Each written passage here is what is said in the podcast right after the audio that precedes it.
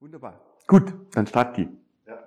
Ähm, herzlich willkommen, Dieter, zum Automation Podcast, so habe ich ihn genannt. Und ähm, das passt sehr gut, das Thema zu dir und deiner Vergangenheit und deiner Zukunft wahrscheinlich auch. Du bist ja einer der, der Automatisierungsexperten beziehungsweise der Gründer von Coaches. Ein, einer der beiden Gründer. Einer der beiden Gründer von Coaches, richtig, da muss ich mich korrigieren, einer der beiden Gründer von Coaches. Ähm, und das hat sich ja mittlerweile zu einer IEC-Software gemausert, das heißt Software zum Programmieren von Automatisierungstechnik, die eigentlich zumindest deutschlandweit in jedem zweiten Gerät zum Einsatz kommen. Ich glaube sogar weltweit ist es ziemlich weit verbreitet, ja, aber. Also ähm, wir sind ja schon länger nicht auf Deutschland beschränkt. Ja. Äh, wir haben ja Niederlassungen in China, USA, die auch stark wachsen. Natürlich ist man im Heimatmarkt immer noch, noch stärker mhm. verbreitet äh, und noch bekannter. Ja aber äh, wir sind wirklich auch in, eigentlich weltweit wirklich bekannt. Ja. Ganz klar.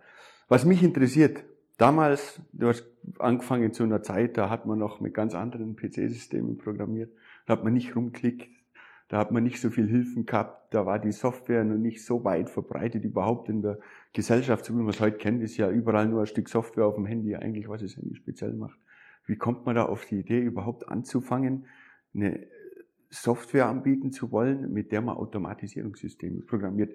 Gibt es da einen Grund, dass es einfach nichts gab?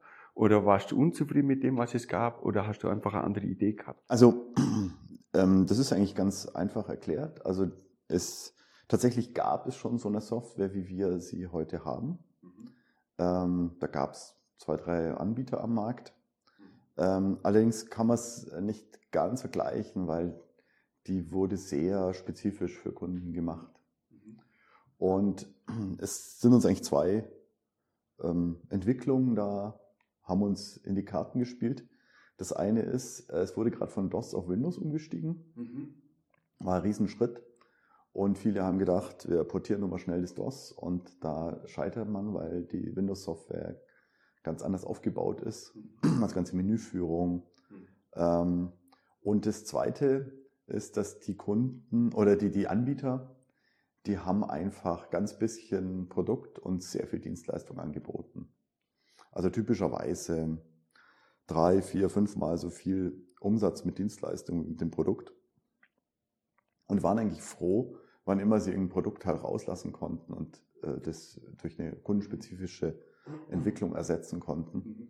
Und ähm, wir haben aber gespürt, dass die Kunden es gar nicht wollten. Die Kunden wollten eigentlich gerne vieles fertig haben.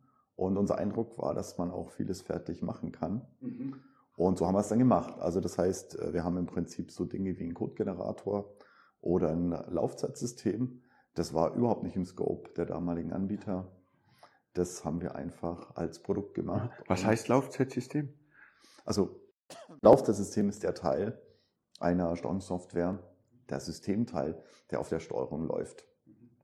Und der empfängt im Prinzip die Applikation, führt die aus unter kontrollierten Bedingungen, Echtzeitbedingungen typischerweise, steuert ARs an und spricht mit dem Programmiersystem für, für Debugging, zu Debugging-Zwecken. Das heißt, das war die Idee, war so, so ein bisschen ein Produkt, ein fertiges Produkt, das man einfach einkaufen kann und damit Automatisierung betreiben kann. Zumindest den Software-Teil der Automatisierung. Früher war es so, dass man gesagt hat, man will die Anpassungszeit von mehreren Jahren auf ein paar Wochen reduzieren. Äh, das war sozusagen und ähm, im Prinzip ähm, haben wir uns selber schon auf die Schulter geklopft, äh, wenn man, ich sage jetzt mal, ein angepasstes Entwicklungssystem in wenigen Tagen generieren konnte. Aber heute sind natürlich haben wir ja nochmal einen ganz anderen Stand. Also momentan haben wir natürlich ein fixfertiges Produkt, das einfach so installierbar ist. Mhm. mhm. Äh, was natürlich nochmal ein riesen, riesen Schritt ist. Mhm. Äh, zumal das ja nicht immer auf, den gleiche, auf der gleichen Systemplattform läuft. Mhm. Wie, wie hat sich das entwickelt? Ähm, also anfangs war sicher auch noch viel Dienstleistung, aber vermute mal, wenn man aus dem Metier kommt, dann wird sicher eine gewisse Dienstleistung am Anfang das Produkt geprägt haben. Ähm, ab was für einer Stufe macht man sich unabhängig von den, von den Anforderungen, von den Dienstleistungen in Anführungszeichen, die von außen eingefordert werden. Kann man sich überhaupt unabhängig machen? Tatsächlich Ja, gut, man ist natürlich nie unabhängig von mhm. Kundenanforderungen, das ist ja klar. Ähm, aber es ist halt die Frage, ob man Kundenanforderungen als Dienstleistung, als spezifische Dienstleistung oder als Produkt umsetzt. Und äh, gerade am Anfang haben wir glücklicherweise relativ viel einfach auch als Produkt umgesetzt. Und das ist zwar am Anfang ein bisschen unergiebig, weil da kann man natürlich nicht so viel Geld dafür verlangen. Aber auf lange Sicht ist es natürlich sehr effektiv, weil das Produkt immer besser und interessanter wird für andere, für andere Kunden. Wie ist das mit der Preisgestaltung in so einer Randsparte? Ähm, hat man da Verhandlungsspielraum oder wie funktioniert das? Kann man sagen, ne, wir verkaufen 500? Schwierige Frage. Also ähm, da muss man vielleicht weiter ausholen. Mhm. Also früher wurde ja so ein Projekt von der Dienstleistung bestimmt. Mhm. Also ich sage jetzt mal, man hat im Prinzip für, äh, also von unseren früheren Wettbewerbern, hatte man damals ein Produkt für ein paar hunderttausend Euro oder Mark damals gekauft. Unvorstellbar für Software. Und dann nochmal äh, irgendwie ähm, vielleicht eine Dienstleistung für 1,5 Millionen zusätzlich mhm. dazu verkauft. Mhm. Also so ungefähr war das Geschäft. Ähm, wir hatten am Anfang tatsächlich so eine Idee, dass wir, dass der Kunde auch nur einmal zahlen will und hatten deswegen auch äh, so ein Buyout-Modell und eine Wartungsgebühr. Das ähm, ja, hat Vorteile, weil man natürlich gleich Geld hat. Mhm. Also mit den ersten Kundenaufträgen, die haben dann für uns gleich eine Reichweite von äh, Monaten oder einem halben, dreiviertel Jahr gehabt. Das war natürlich gut. Äh, auf Dauer merkt man allerdings, äh, dass man nur von den Wartungsgebühren nicht leben kann. Mhm. Und deswegen haben wir 2000 unser Modell umgestellt und sind auf Laufzeitsystemgebühren gegangen. Mhm. Das war damals eine Revolution, das gab es praktisch nicht. Mhm. Ähm, und das war für uns auch ein ziemlicher Kampf, das mhm. durchzubringen. Mhm.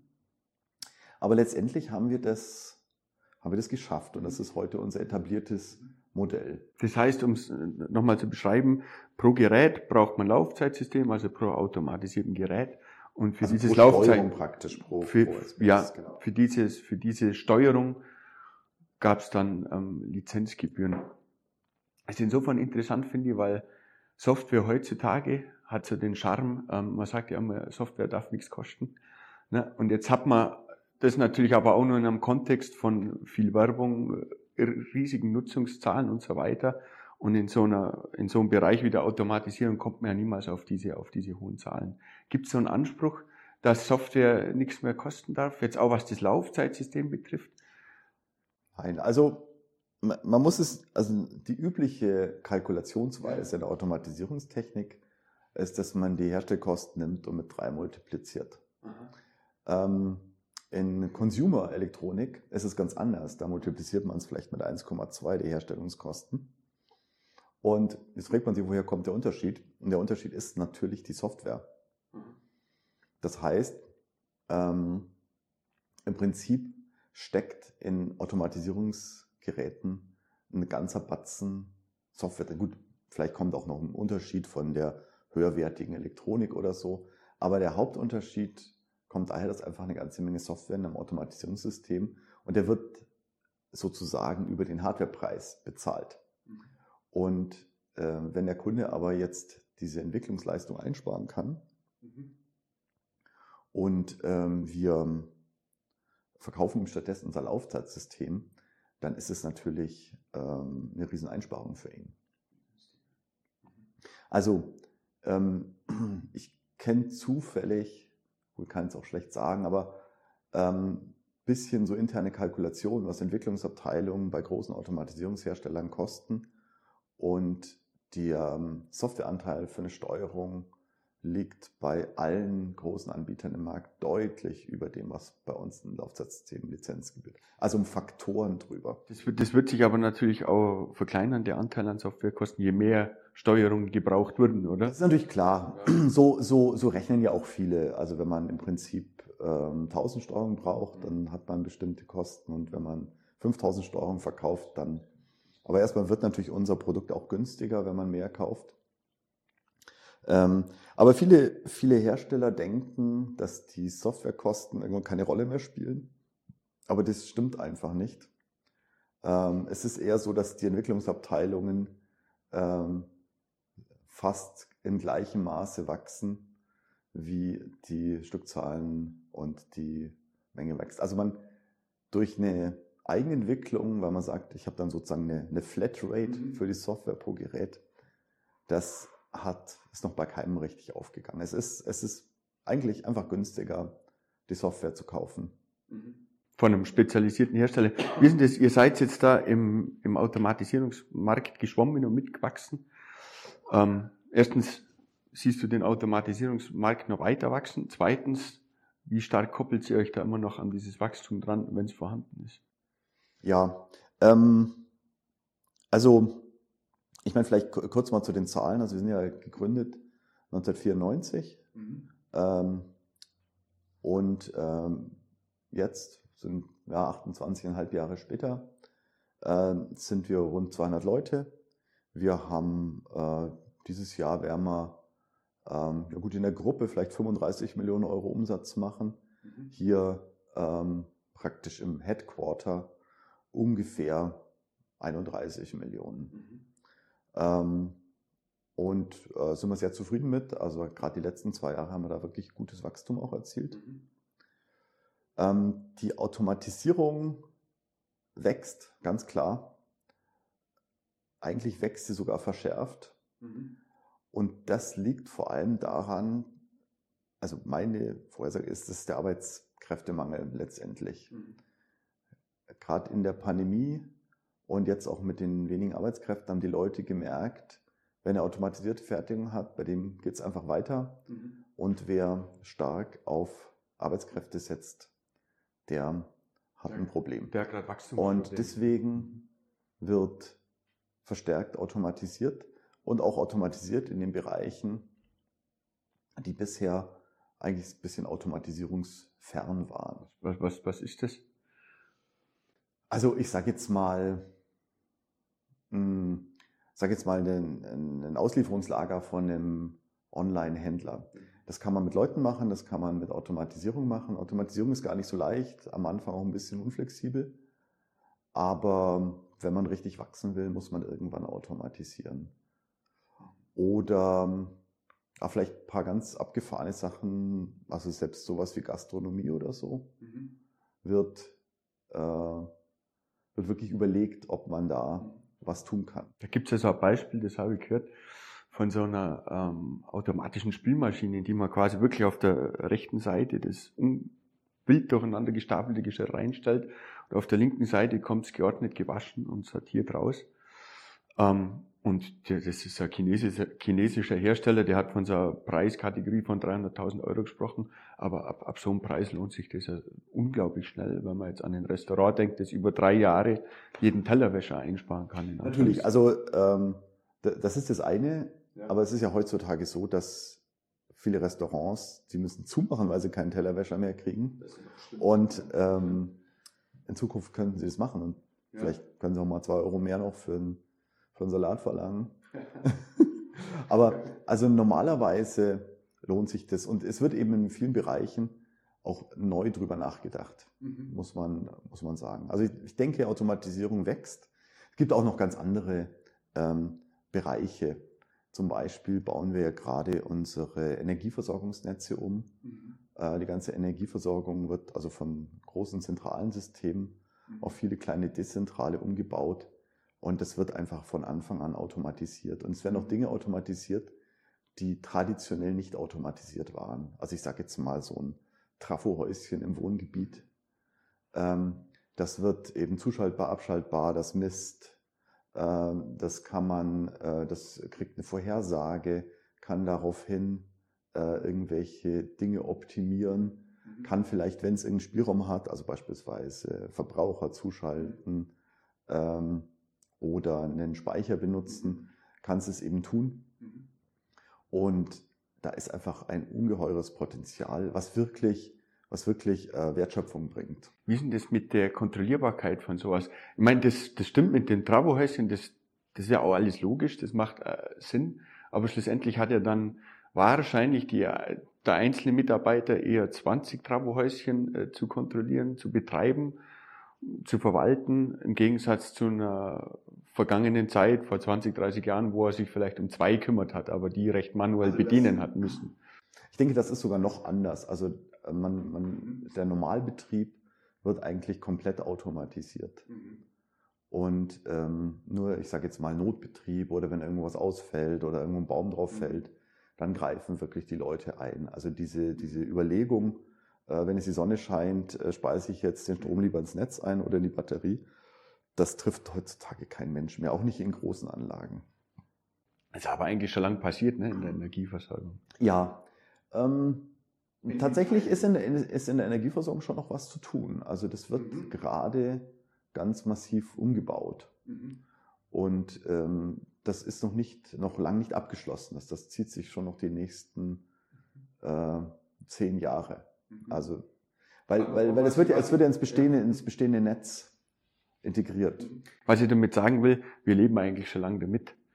Ähm, dass es so funktioniert, es ist nur noch nicht ganz vollzogen in allen Teilbereichen, die man vielleicht. Natürlich, also es ist, es ist ja immer so. Also das eine ist eine Sache sozusagen lokal irgendwo zu machen und zum ersten Mal zu machen, technologisch zu lösen. Und das zweite ist es wirklich, ähm, ich sag's mal, aufs ganze Land auszurollen. Mhm. Und da ist immer noch ein Riesenunterschied dazwischen. Ich meine, das ist so ein Unterschied wie, keine Ahnung, der Umstieg auf Elektromobilität oder mhm die Digitalisierung der deutschen Verwaltungen. Wie siehst du das mit diesen Lieferengpässen, die es gegeben hat? Weil du sagst, aufs ganze Land ausrollen, das impliziert ja auch, wenn man es machen wollte, bräuchte man Unmengen von Steuerungen, das heißt von PC-Technik, von irgendwelchen Steuerungen eben, die ja über, ich sag mal, die letzten zwei Jahre nahezu nicht mehr lieferbar waren. Ja, also tatsächlich ist es ein Problem, die, mhm. die äh, Steuerung. Woher rührt das? Kannst du das beschreiben? Dieses, dieses Problem.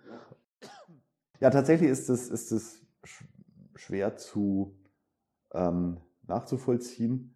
Letztendlich ähm, ist es durch die, ja, sagt man, durch die starken Abhängigkeiten, äh, gerade zu Fernost und der, der Corona-Politik der Chinesen, mhm. ist es eben einfach dazu gekommen, dass einfach eine Zeit lang wirklich Schiffe nicht auslaufen konnten. Mhm. Und dann fehlen plötzlich ganz massiv Bauteile hier. Mhm. Und in der Corona-Zeit wurden auch eine ganze Menge Fabriken halt runtergefahren oder wurde irgendwie genutzt, um auf eine andere Technologie umzusteigen. Ähm, aber dann kam die Nachfrage schneller wieder, als man gedacht hat. Mhm. Und plötzlich äh, waren diese Fabriken nicht, nicht mehr funktional. Man hat, man hat nicht erwartet, dass es so schnell wieder losgeht nach der Genau, genau. Aber wie gesagt, ich denke, dass das Hauptding ist, ist die Unterbrechung der Lieferketten in, Fernost, besonders durch die, durch die äh, Null-Covid-Politik der, mhm. Der chinesischen Regierung. Mhm. Wir haben ja auch einiges gehört in den Nachrichten ja. dazu. Ne? Mhm. Ja, natürlich spielt die Ukraine-Krise spielt schon auch eine ja. Rolle, aber eigentlich eine, eine kleinere im Vergleich. Also jetzt was die, was die Halbleiterversorgung angeht. Und die, die trifft ja vor allem die Steuerung. Also tatsächlich gibt es ein, ein echtes, ein echtes ähm, Chip-Problem auch in der Automatisierungstechnik. Mhm. Also ich weiß, dass unsere Kunden sitzen allesamt auf riesen Auftragsbergen, also vielleicht so größenordnungsmäßig früher hatten die so eine Auftragsreichweite von zwei Wochen. Äh, momentan ist es eher ein halbes Jahr mhm. äh, bis acht Monate in Einzelfällen sogar noch darüber hinaus. Das ist also gar kein, gar kein Vergleich. Die wissen gar nicht, wie ihnen geschieht. Mhm. Also die. Also wenn ihr von meinen Erfahrungen mit Lieferzeiten sprechen müsst, dann äh, ein halbes Jahr aufwärts. Ich, ich finde es auch schon markant, dass so eine Technologie wie ein Raspberry Pi sich ja im Preis für drei oder vierfacht hat über die, die letzten eineinhalb Jahre. Aber das ist eine natürliche Folge von der, von der Knappheit. Von der Knappheit und von der gestiegenen Nachfrage, gerade von solchen Standardprodukten wie im Raspberry Pi, dass man den überhaupt für Automatisierung so gut einsetzen kann. Also, hat man früher schon gewusst, aber das unterstützt natürlich in, in der Richtung den Preisdruck immens. Ich meine, das war wirklich so. Früher hat man es gemacht, so günstig wie möglich, damit man den Auftrag bekommen hat. Heute kriegt er den Auftrag, der liefern kann und nicht, äh, fast schon egal zu welchem Preis. Also gerade Chips werden ja manchmal fürs 30-fache gehandelt und auch Steuerungen, die werden einfach viel, sind einfach viel teurer, weil die, weil die Firmen das verlangen können. Aber das, das sieht man ja überall. Es sind ja auch Autos viel teurer geworden. Ja, völlig richtig. Gerade steigt der Preis aus ganz anderen Gründen noch mit. Ähm, du hast davon gesprochen, es wird viel ausgerollt, es wird viel automatisiert in Bereichen, die, die, an die man gar nicht denkt. Da wäre auch Hausautomatisierung und alle möglichen anderen Dinge zu nennen. Ähm, davon abgesehen geht ja auch ein gewisser Digitalisierungsdrang damit einher. Ne? Stichwort Industrie 4.0. Ähm, hängt ja über diesem ganzen Automatisierungs- Land, sage ich mal, einfach drüber. Jeder will digitalisieren, jeder will mehr Daten sammeln, will mehr schaffen.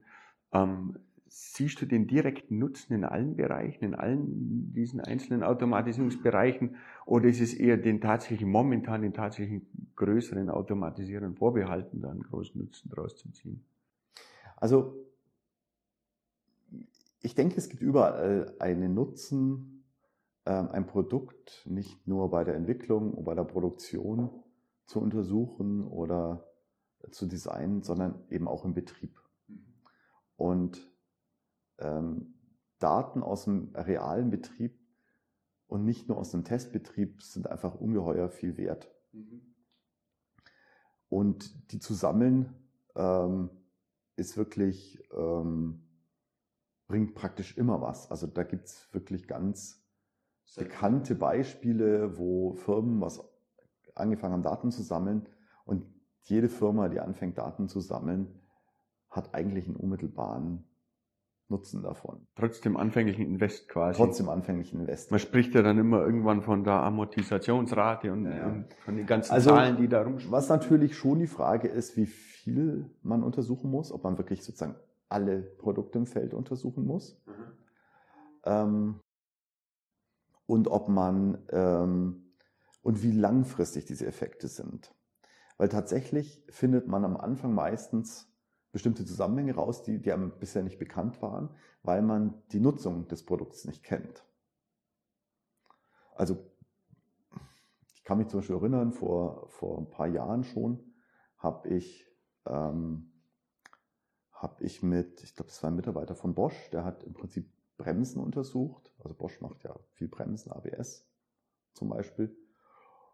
Und die haben eben zum ersten Mal auch mit einem eigenen, Bosch-eigenen System äh, Betriebsdaten von Bremsen erhoben mhm. und sind da eigentlich wenig überraschend, aber sind darauf gekommen, dass einfach sehr unterschiedlich gebremst wird in den verschiedenen Ländern.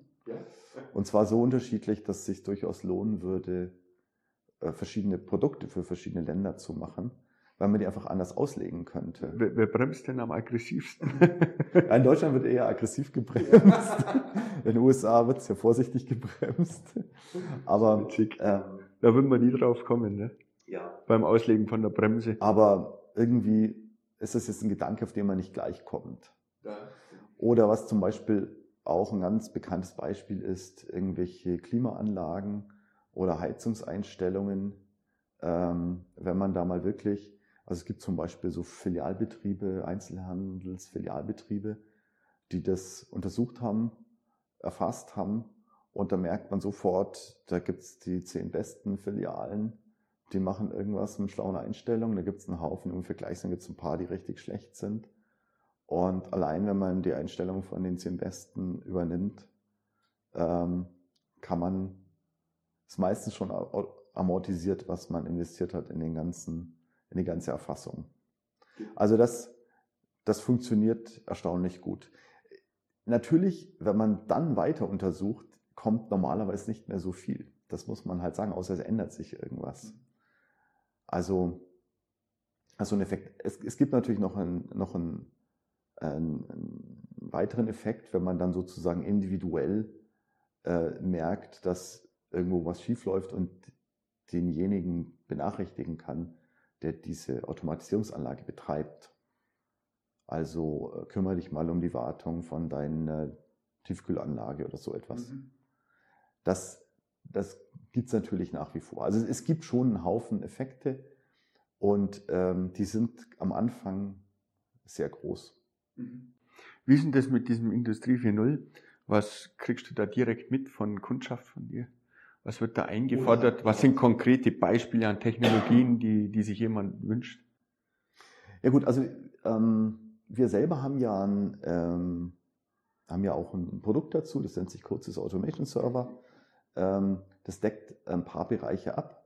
Ähm, was, sind, was, sind das für Bereiche? Interessanterweise haben wir nicht mit diesem Bereich, sagt man, Datenerfassung mhm. und Auswertung äh, angefangen, sondern mit dem Bereich ähm, Gerätemanagement. Mhm. Also ich sage jetzt mal ein Update zu fahren, ein größeres Update auszurollen. Mhm. Ähm, ist ein Riesenvorteil. Ähm, man, man kriegt es ja auch mit, zum Beispiel in der Automobilindustrie es wird ja als ganz riesen Vorteil von der Firma Tesla wahrgenommen, dass sie Over-the-Air-Updates machen kann und andere können es nicht und äh, äh streng, strengen sich richtig an, damit sie das auch hinkriegen.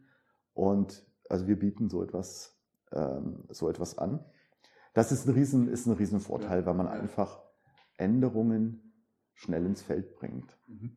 Das, das ist ja auch eine Erwartungshaltung, die man halt hat. Beim Handy wird es keiner akzeptieren, dass man ja, irgendeinen USB-Stick da reinstecken Aber, muss. also ich weiß auch von, von Betreibern, zum Beispiel großer prozesstechnischer Anlagen, die haben 15 ähnliche Fabriken und eine Innovation an einer, in einer Fabrik, bis die in allen anderen ist, dauert zwei Jahre, weil zum Beispiel unterschiedliche Steuerungssysteme mhm. drin sind. Mhm. Also, und sowas, also zum Beispiel solche Firmen bauen, äh, ändern ihre Steuerungstechnik mit dem Ziel, sowas auf 24 Stunden runterzubringen. Mhm. Ähm, also von daher, äh, das ist eine ganz, ganz wichtige Funktion, die noch keineswegs überall vorhanden ist. Ich meine, die, es ist nicht ganz, es ist nicht ganz als mit den Handys vergleichbar, aber die Handys sind natürlich, haben eine sehr einheitliche Architektur. Mittlerweile absolut bei den Während, während die äh, Steuerungstechnik natürlich sehr, sehr viel gestaltig ist. Mhm da, da treffen bloß so gewisse Welten aufeinander, finde ich. Ne? Das, was der Automatisierer betreibt mit seiner Software und das, was der, ähm, ich sage mal, der, der Softwareingenieur, der tatsächlich Software für Netflix, für Amazon, für irgendjemand schreibt, ähm, gewöhnt ist auf der anderen Seite. Ne? Das ist einfach so. Ich kriege mein Software updaten und das muss ich laufend einspielen können und überhaupt nichts davon merken eigentlich. Ja, also ist, ist, wir reden ja, wir ja. reden jetzt von der, von laufend kann man eine Standardsoftware ja. einspielen. Es ist aber auch beim Handy jetzt als Beispiel, beim Tesla kommt es einem irgendwie merkwürdig vor, dass man sein Auto updatet und dann eine Funktion mehr hat. Auf der anderen Seite beim Handy, ähm, mit vielen von denen, mit denen ich spreche, die sagen, also das meiste an meinem Handy macht die Software aus. Die Hardware merke ich überhaupt nicht mehr richtig. Ja, nochmal eine Generation, nochmal ein bisschen schöneres Foto oder sowas, aber am Schluss ist die Software, die eigentlich das Ding ausmacht. Und bei Autos könnte sich sehr ähnlich verhalten irgendwann mal. Das, ich meine, das ist ja auch, das ist ja bei allen, bei allen Geräten eigentlich so, ja. dass die Software den Unterschied macht.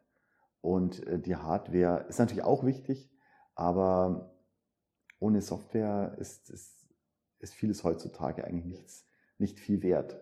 Das wurde halt lange Zeit ein bisschen versteckt, weil die einfach nicht geändert wurde.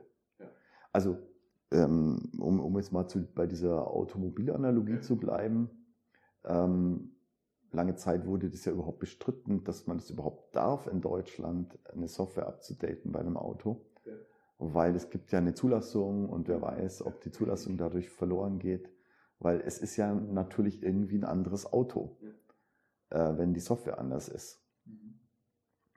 Ja, aber gut, dass es Leute gibt, die es einfach machen weil natürlich bringt es ähm, normalerweise auch einfach Vorteile. Und ich meine, durch die Produkthaftung ist ja der, der Hersteller immer zur Sorgfalt gezwungen. Also es wird nicht so leichtfertig was aufgespielt. Man, man, man wird ja als Hersteller auch kein Interesse daran haben, äh, mit seiner Software das Auto unbrauchbar oder völlig unattraktiv für den Markt zu machen, für die, die es da kaufen sollen. Ne? Ja, es kann natürlich sein, dass man durch, durch einen gewissen Druck oder vielleicht durch Schwächen in der Qualitätssicherung vielleicht was rausschickt, aber das, das sollte eigentlich nicht sein. Und das kann natürlich in der Produktion genauso passieren, das muss man auch Ja, das kann ja auch sagen. mit der Hardware passieren. Äh, von daher ja. Kann man das nicht so richtig vergleichen. Nee, aber ansonsten vielleicht nochmal zu der Industrie 4.0 Problematik. Mhm. Also äh, was natürlich alle machen, die meisten durch eigene Systeme, weil es gar nicht so schwer ist, ist natürlich einfach Daten sammeln und irgendwie auswerten. Daten sammeln einfach speichern und sozusagen für eine spätere Auswertung aufbewahren, ist auch üblich. Mhm. Ähm,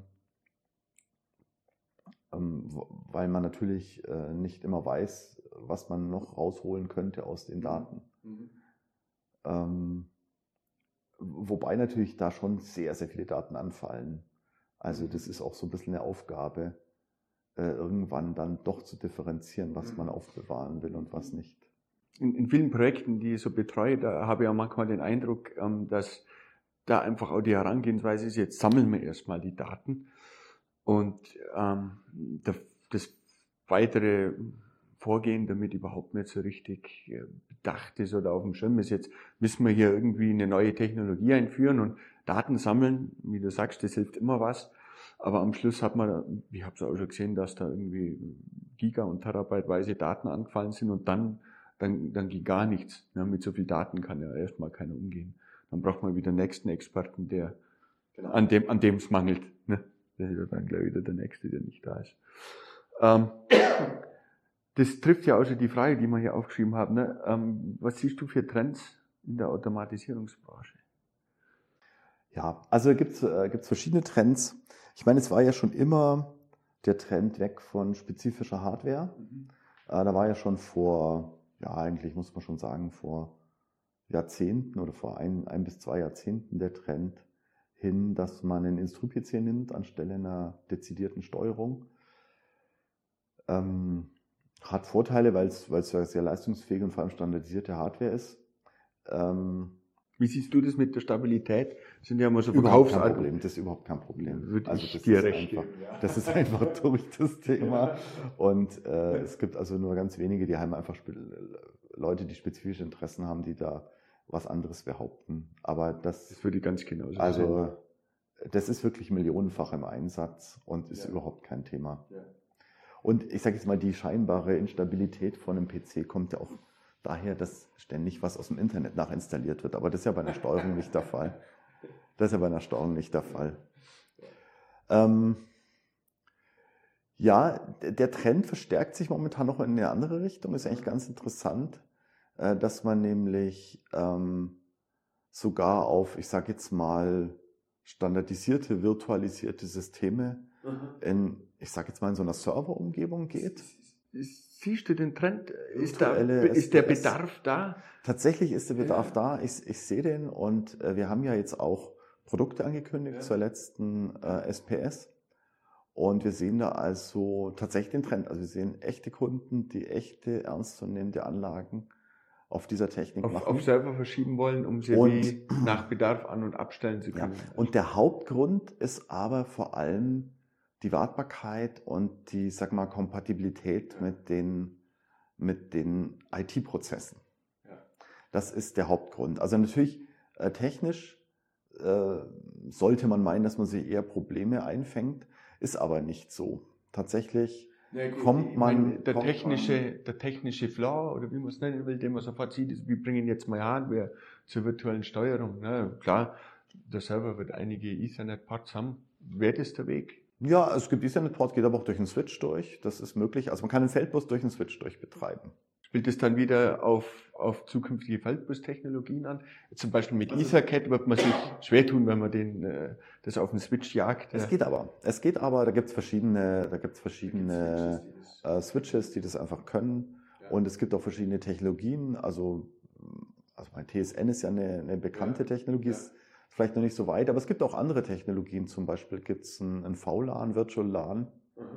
ähm, wo man, ich sage jetzt mal, ähm, aus dem Server mit einem Kabel rauskommt und dann sozusagen N ähm, ähm, virtuelle Ports hat auf der anderen Seite. Und man kommt da wirklich mit, also es ist natürlich nicht wie wenn man auf demselben PC, auf, auf nur einem PC mit einem Prozess ja. drauf ist, aber man kommt mit einer erstaunlich guten Echtzeitfähigkeit. Als Trend betrifft es aber große Anlagen wahrscheinlich. Natürlich. Also das, das betrifft jetzt äh, nicht unbedingt kleine Maschinen. Also man braucht schon ein paar Steuerungen, damit sich das rechnet. Aber es ist natürlich ein, ein Riesenvorteil, das alles beieinander zu haben. weil man jetzt zum Beispiel so Security-Updates, es ist, es ist eben tatsächlich ein Problem in der Fabrik, ich sage jetzt mal 150 PCs ein Security-Update zu fahren. Zumal, wenn man irgendwie Dreischichtbetrieb hat und das nicht so ohne weiteres unterbrechen kann. Mhm. Also das ist schon mit echten Vorteilen verbunden mhm. und ähm, hat also, ähm, aber zu, zum Beispiel auch einen Hardware-Austausch oder eine Redundanz oder solche Funktionalität, die ist einfach in so einem in so einer IT-Umgebung nochmal besser zu gewährleisten. Also ich denke, das ist ein, mhm. Das ist ein Trend. Äh, wir hatten ja vorher auch ein bisschen über KI gesprochen. Mhm. Ist natürlich auch ein, ein Trend, muss man sagen. Also gerade die Daten, die man sammelt. Ich glaube, das ist ein Trend in allen Bereichen, nicht nur genau. Automatisierung. Genau, also die Daten, die man sammelt, kann man natürlich mit äh, KI auch untersuchen. Also zum Beispiel der Klassiker ist ja Anomalieerkennung. Mhm. Das heißt, man lernt im Prinzip, was normal ist und äh, findet dadurch heraus, ähm, wenn sich jetzt was verschiebt vom Normalen, ähm, dass, dass es ein Problem gibt. Wobei man auch ganz klar sagen muss, KI, wie in allen Bereichen, hat eigentlich eher so eine Art beratende Funktion. Also die gibt Hinweise und die letztendliche echte Entscheidung trifft dann doch ein Mensch. Also diesen, diesen Sicherheitsaspekt bezüglich der KI, den finde ich, finde ich interessant, weil der betrifft jetzt zum Beispiel direkt, ich sag mal, äh, einen Bereich, der gerade zwanghaft damit kämpft, sich selbst zu automatisieren, und das sind die Autos, ne, die autonom fahren wollen. Und man wird da nicht umhin kommen, so eine KI in, sag mal, in gewissen Grenzen eine Entscheidung treffen zu lassen. Also zum Beispiel eine Erkennung von Schildern, von Personen, wird kein rein algorithmisches System, eigentlich ist ja auch eine KI ein Algorithmus, aber sagen wir kein, ja gut, also eine KI kein ja fest nachweisbarer ja Unterschied. Also der Unterschied KI ist ja Algorithmus plus ein Haufen Erfahrungsdaten. Ja, und äh, der Algorithmus äh, ist ja übrigens nicht so aufregend, der ist ja seit. Aber er ist auch nicht nachvollziehbar. Das wollte ich mir, was ich mit Algorithmus sagen wollte, es gibt ja die Algorithmen, die kann man einfach beweisen und nachvollziehen, auch mathematisch. Und da sind wir ja äh, theoretisch äh, in der Lage bei einer KI, aber es ist halt einfach viel zu komplex am Schluss des, des Gesamtsystems. Also das, das ist tatsächlich ein, ein Problem von einer KI. Ja. Also eine KI, die ist nicht richtig oder falsch, die ist so, wie sie ist. Ja. Die ist gemessen an ihrem Erfahrungsschatz ist die einfach richtig. Ja. Aber genauso wie ein Mensch ist die genauso fehlbar. Also im Prinzip macht ja KI Erfahrungswissen von Menschen nach. Und ähm, das ist eigentlich keine Computerprogramm im, im, im üblichen Sinne, sondern ist einfach Anwendung von einem gewissen Erfahrungswissen. Ich, ich finde da aber äh, also gesellschaftlich gesehen ist da auch die subjektive Erwartungshaltung ein bisschen verschoben. Ein Auto, das dank einer KI drei Prozent weniger Unfälle baut als jeder durchschnittliche Mensch, würde ja wahrscheinlich aufs Jahr bezogen so und so viel 100.000 Tote verhindern. Auch wenn sie Unfälle bauen würde, wohlgemerkt. Ja, wobei ich, ich weiß gar nicht, ob das momentan sozusagen schon, schon akzeptiert ist. Dass nee, das meine ich damit. Ich glaube, diese Akzeptanz gegenüber einer Statistik, so eine objektive Wahrnehmung, die, die, die, die kann ich mir kaum vorstellen, dass das sich in breiten Teilen der Menschheit... Aber dahin, dahin muss man eben, dahin denke ich, muss man kommen. Also man wird die KI nicht einsetzen können, wenn man nicht akzeptiert, dass es auch Fehler gibt und Dinge, die letztendlich objektiv falsch gemacht wurden. Und ich denke, der Nachweis des Herstellers muss sein, dass er um Faktor X besser ist als ein Mensch.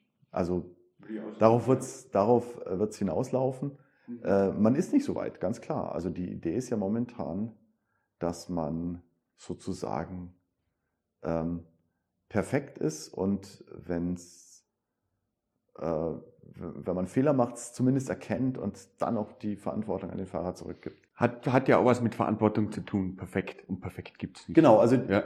die, die Denke bei Menschen ist ja auch eine andere. Also das Problem beim Menschen ist ja nicht, dass er Fehler macht, sondern dass er verantwortlich, also der Vorteil ist ja, dass er verantwortlich dafür gemacht werden kann und dass man ihn ins Gefängnis sperren kann oder bestrafen kann und deswegen denkt man, hat ja natürlich einen Drang, weniger Fehler zu machen.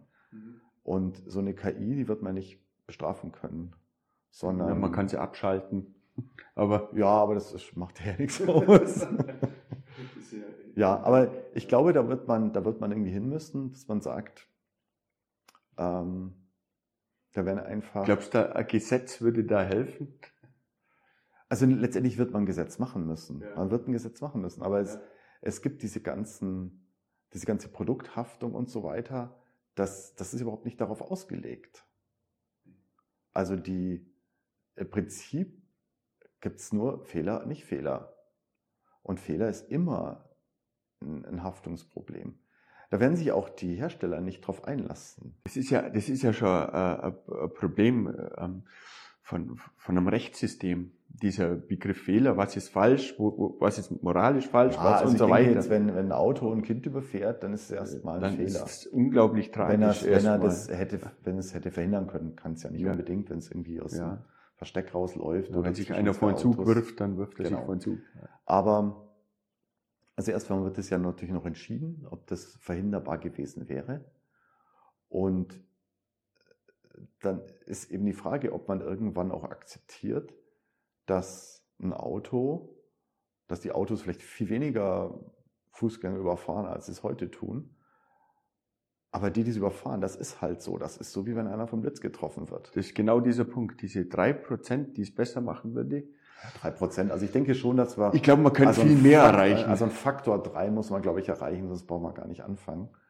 Gut, dann, dann ist natürlich, dann ist natürlich ein starkes Argument. Dann kann, dann, dann kann man nur schwer dagegen argumentieren. Aber trotzdem wird dann, wird dann irgendeiner mal überfahren werden von einem Auto und alle werden sagen, wer ist jetzt schuld? Und da wird rauskommen, es ist einfach niemand schuld. Vielleicht das ist, ist auch so, als ob als ob der vom Blitz getroffen worden wäre. Vielleicht ist es auch ein schleichender Prozess, ne? wenn man sich überlegt, die Assistenzsysteme werden auch immer besser, man überlässt denen auf der Autobahn immer mehr Dinge. Ähm, ja, nach wobei, und nach. Also ich, ich probiere jetzt regelmäßig Assistenzsysteme aus. Ich finde das schon noch nicht so perfekt, wie man es sich wünschen würde. Also um eine Zeit haben die auf Baustellen auch ganz schön rumgewackelt. Ich erlebe bei meinem Auto also fast schon regelmäßig irgendwelche äh, Phantombremsungen, ja. äh, wo, wo äh, gedacht wird, es wird was erkannt, mhm. aber dann doch nichts ist. Also ich glaube, da sind wir noch lange nicht am Ziel. Das stimmt. Ich bin, ich bin bei so einem System, das, das kennt man, Koma AI heißt das, da, da kann man quasi so im Auto ein Handy, eine Art Handy nachrüsten, das eigentlich nichts anderes macht als Lanekeeping auf der, auf der Spur halten. Mit Warnungen und Fahrerüberwachen und allem. Und das fährt sich unglaublich angenehm. Das, das fühlt sich auf einer Autobahn als wirkliche Erleichterung an. Und, und äh, wie, wie lenkt das System? Das wird angebunden, das geht nicht mit jedem Auto, aber die Auto, Autos haben ja selber Assistenzsysteme. Sobald es so ein Auto, ich sage mal, einen Spurhalteassistent hat, kann man quasi sich an den Teil vom Auto anhängen und sich dann dadurch steuern lassen durch eine, das, das ist ein KI-System. Und die Argumentation oder die, die Idee da dahinter ist einfach, dass man das angenehm macht den Menschen, so angenehm wie möglich, dass man ihnen eine tatsächliche Erleichterung bringt. Und über den Weg könnte man ja näher daran kommen, dass auf Vertrauen aufgebaut wird, über kurz oder lang. Natürlich, also ich meine, ich, ich verwende ja auch ein Spurhaltesystem ja. oder ein Geschwindigkeits-Konstanthaltesystem ja. oder so.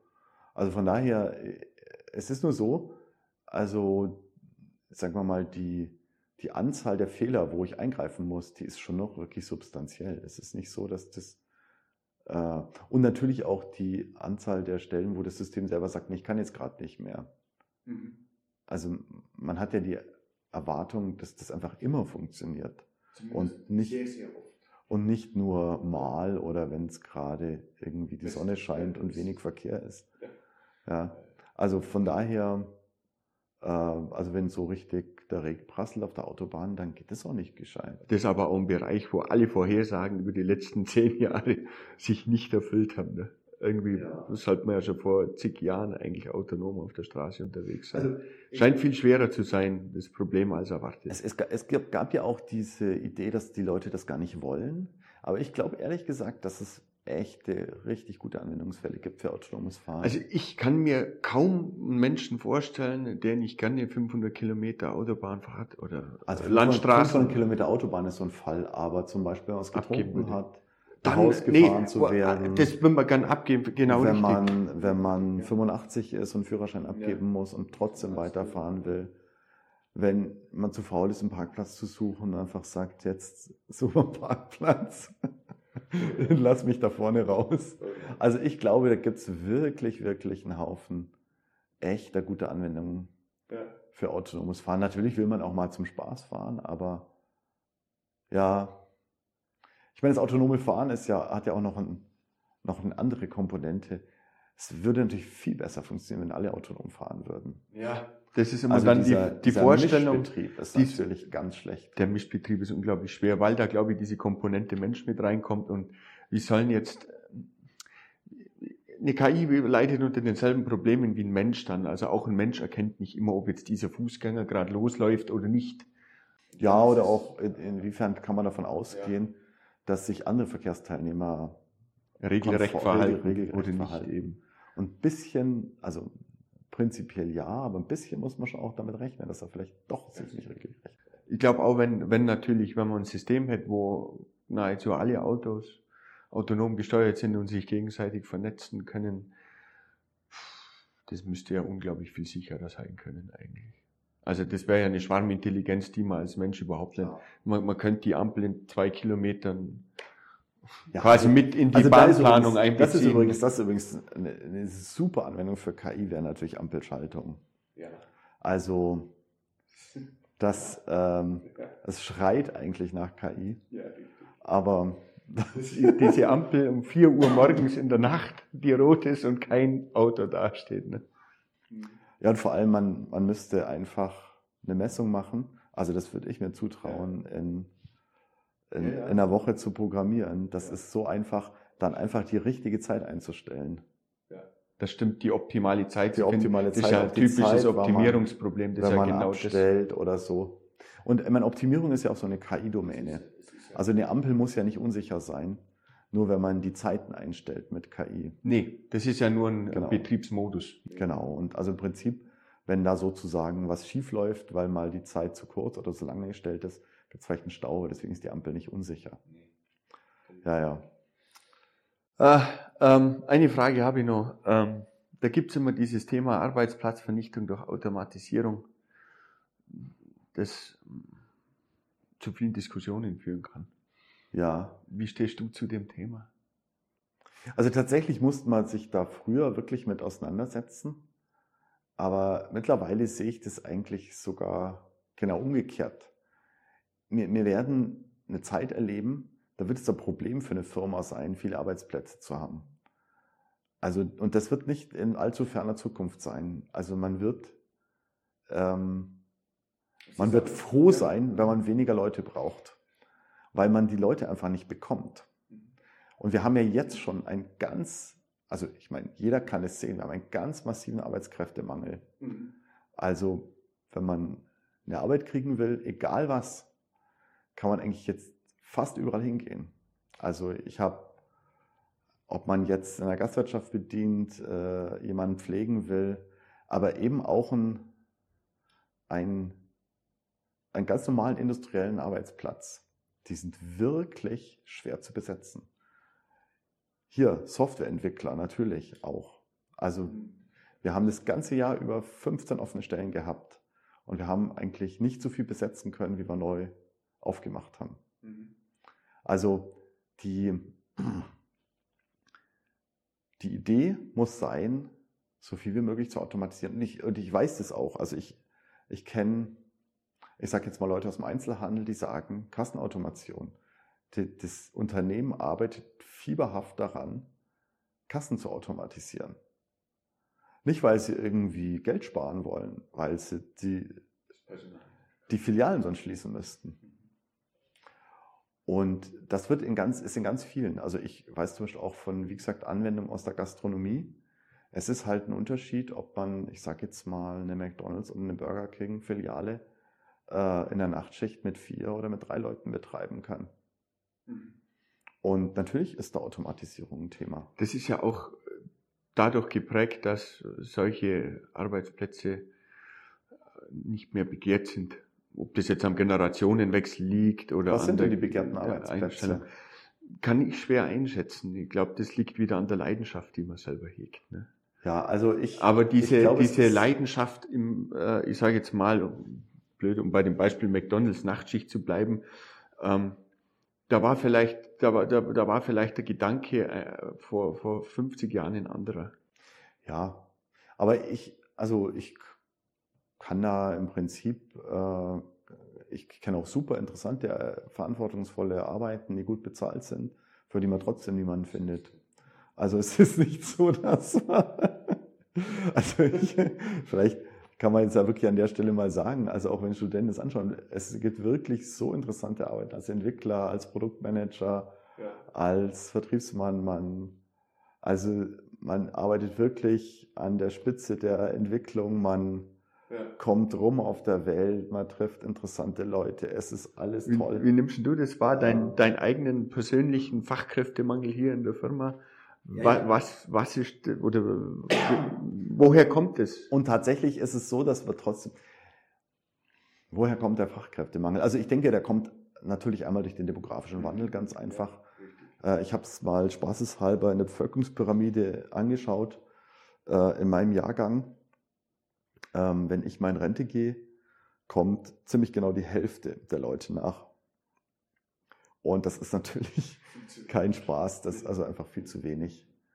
Ähm, Nimmst du auch einen Trend dazu? Also mir geht so ähm, weg von den technischen ähm, Inhalten ja. zu anderen.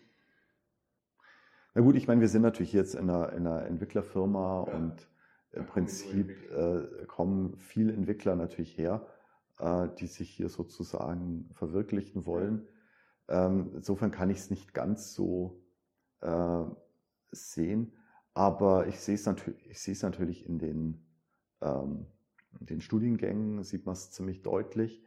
Äh, man sieht ein bisschen es auch im Image. Also es hat ja immer noch der Informatiker dieses äh, Bleichgesicht, was vom Computer sitzt und lauwarme Pizza isst.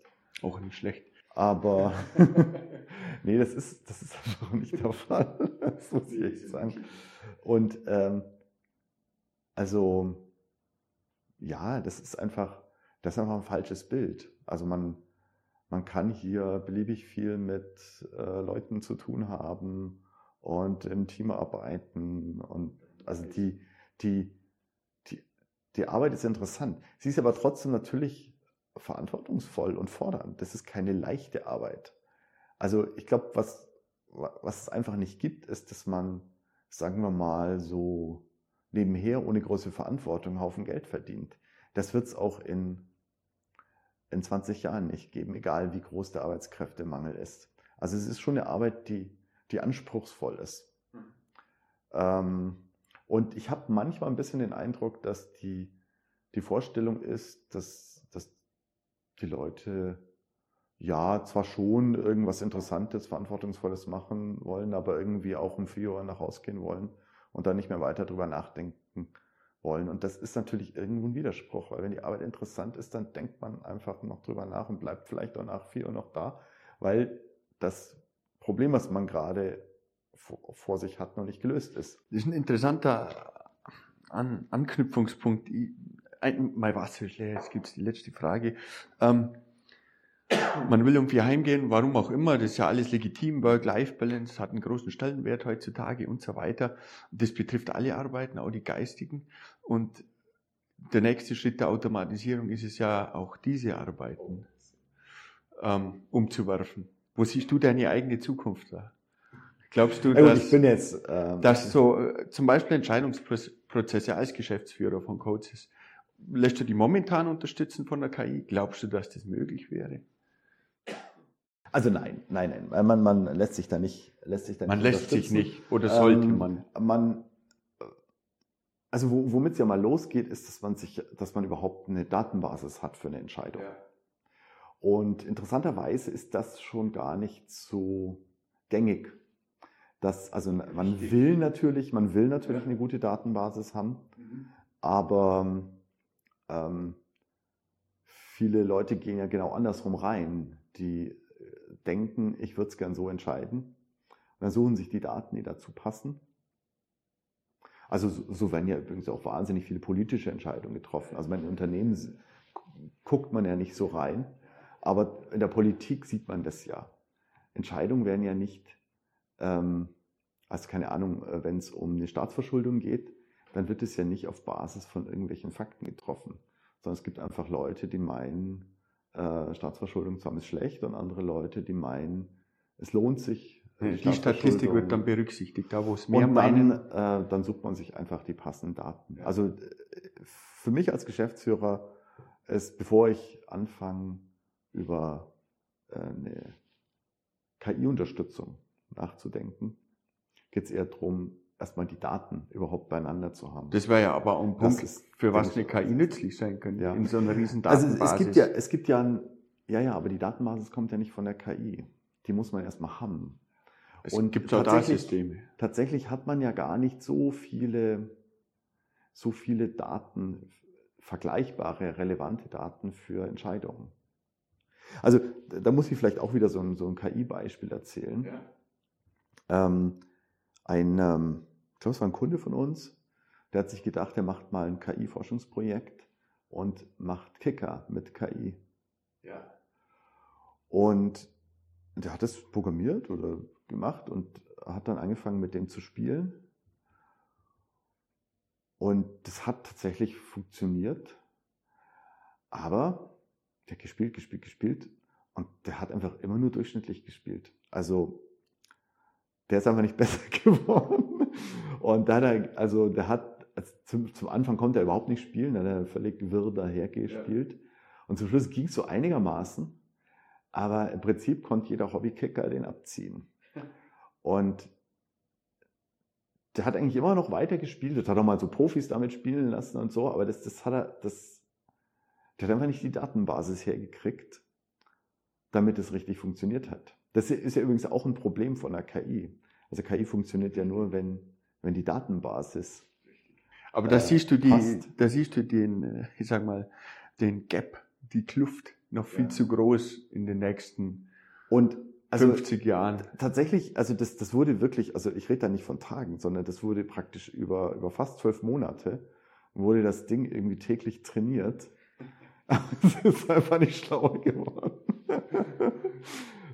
Ich kenne ein Kicker-System, das wurde aber ganz, ganz hart, hart kodiert, spielt völlig unmenschlich ähm, und spielt dementsprechend gut. Das ist einfach beliebig schnell. Und, also da, das ist übrigens auch noch ein Riesenproblem von der KI, dass Probleme, die auch analytisch einwandfrei zu lösen sind mit KI, mit einem riesen Rechenaufwand und dann noch unscharf und das, das ist ja wie, wie, wie Pedal War. Blöd gesagt, mit dem Kicker, der muss den halt immer hinterm Ball bringen und man kann das mit dem althergebrachten Vision-System perfekt lösen. Ja, eben, also ich, ich denke eben auch oft, also KI ist, ist halt auch ein sehr teurer Ansatz, muss man schon sagen. Für solche Aspekte absolut. Ich glaube, die Popularität hat es bloß gewonnen dadurch, dass es dieses, dieses lange, lange Problem der Bilderkennung, Bildklassifizierung, Spracherkennung, Sprachklassifizierung. Es gibt ja super, super Beispiele. Und das, da, da, da ist es, un, also da hat es einen unglaublich tiefen Einschlag auch in die Gesellschaft gehabt, dadurch, dass wir jetzt Alexas haben. Aber ich, ich wollte noch auf die eine Frage nochmal ja. kommen, wir sind ein bisschen abgeschwiffen. Ja. Äh, und zwar diese ähm, äh, Automatisierung vernichtet das Arbeitsplätze. Ja. Und tatsächlich glaube ich, dass Automatisierung das Einzige ist, was unseren Wohlstand hier in Deutschland erhalten wird. Also, Auf Deutschland bezogen oder weltweit? Ähm, langfristig weltweit. Also das, das ist alles so ein bisschen zeitversetzt ja. zueinander. Äh, wir in Deutschland sind da ganz an der Spitze. Also wir, wir müssen automatisieren, um den Wohlstand zu erhalten. Und es ist auch so, dass die, ähm, ähm, man braucht ja nur mal gucken, in welchen Firmen, sage ich jetzt mal, am besten Geld verdient wird. Das ist halt Automobilindustrie, Automobilzulieferindustrie. Das sind einfach die Industrien, die hochautomatisiert sind. Und das liegt eben nicht daran, dass die Leute so wahnsinnig produktiv sind, sondern dass da einfach automatisierte Fabriken sind, die einfach das Geld verdienen. Und dann, dann das Geld kommt ja eh den Leuten zugute. Ich meine, das ist ja nur noch, dann ist ja nur noch ein Verteilungsproblem. Und ähm, ich meine, das muss man natürlich politisch lösen. Aber die Idee, dass, dass jeder hier 40 Stunden arbeiten muss, also es erstmal wollen, die Leute, um, ähm, um hier den Wohlstand zu halten, ist, das wird nicht mehr so sein, weil wir einfach viel, viel zu wenig Leute haben werden. Und das wird natürlich zeitversetzt auch in China oder USA ankommen. Also in den USA ist es ja fast das gleiche wie hier. Ähm, nicht ganz so, aber fast. Und in China ist es genauso. Also das, das kommt mit Zeitversatz überall an. Vielleicht ein gutes Schlusswort. Vielen Dank für das Gespräch. Vielleicht frage ich die einfach irgendwann nochmal in fünf